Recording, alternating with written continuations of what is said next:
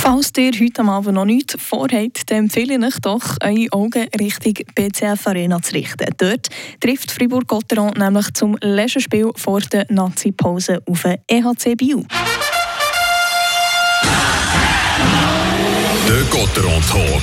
Mit eurem Opel-Partner AHG Cars und dem neuen Opel Astra Electric. Ein mutiges und klares Design mit modernster Technologie. 100% elektrisch. Ivan Skrake vom Radio FR Sport. Obwohl diese Woche mit dem Ryan Gunderson einer der Leistungsträger verlängert hat, geht der Christian Dübe wahrscheinlich nicht ganz ohne Sorgen in diesem Match.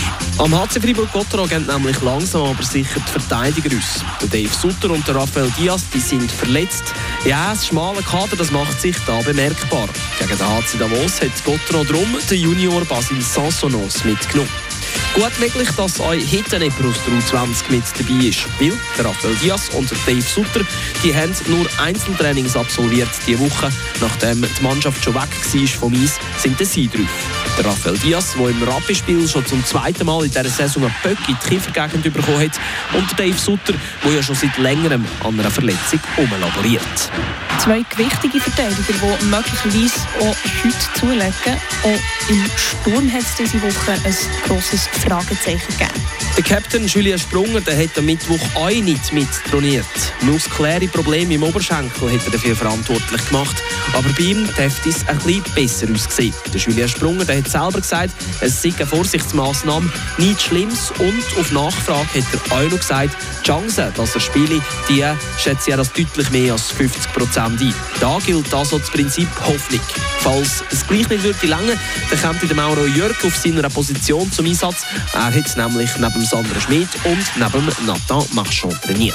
Schade kämpft Fribourg mit ein paar Verletzten, jetzt was eigentlich wieder würde laufen. Ja, Gotteron hat das Novemberloch zumindest ein bisschen überwunden. Nach zwei Siegen gegen ein doch sehr schwaches Rapperswil haben sie mit Davos einen größeren Brocken aus dem Weg geräumt.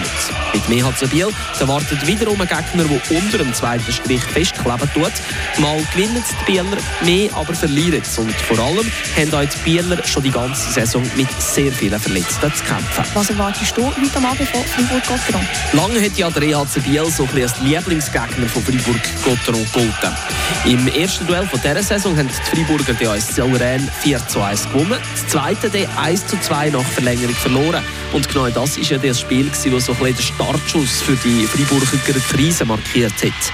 Darum nimmt der Match für mich heute Abend ein bisschen ja, den Charakter von einer Meisterprüfung ein. Schafft es Gotteron Biel zu bezwingen, dann können wir wirklich davon ausgehen, die Krise die ist definitiv überwunden. Geht Biel wieder als Sieger heim, ja, dann hat Gotteron immerhin in der Nazi-Pause Zeit, noch einmal über die Bücher zu gehen und das dann zu korrigieren.